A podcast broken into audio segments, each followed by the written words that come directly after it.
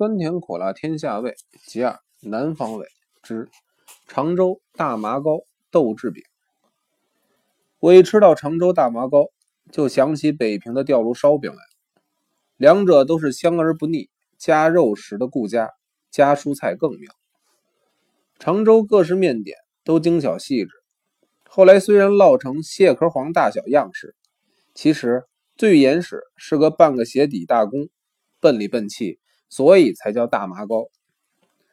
常州大麻糕以惠民楼做的最负盛名。每天清晨、下午，人们总是围着烘炉等新出炉的大麻糕当早点或是下午茶吃。我每次到常州公干，带三五十只回上海，总是一抢而光。仙慈最喜欢用薛里红炒黄豆芽加大麻糕吃，认为是绝味。所以我每次去总要买些带回上海。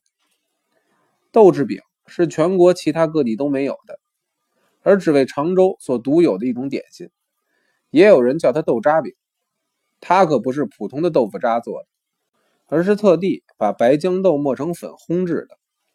他们用白豇豆粉调制成比银元大一点的饼，在铁撑子上抹点油，慢慢烘烤，烤的外面焦黄，中心空凸。可是因为豆制饼不雅驯，大家都叫它金钱饼。用小刀剖开，塞上碎肉虾仁，入油炸熟，称为金钱跑马。后来变成了南大街汇泉楼的名菜。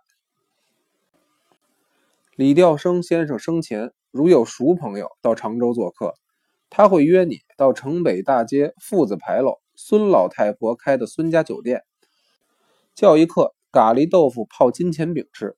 的确别有风味。后来我回上海，跟其弟飞升夸称在他们家乡尝得异味。飞升还笑他老兄吃的门槛不精。如果到绿杨村饭店叫一个红烧鸳鸯，留一半烩金钱饼，豇豆粉有吸湿作用，能把鱼汁吸到饼内，那才够味。后来几次到常州，都想去吃一次，可惜一直没有空，未能一尝异味。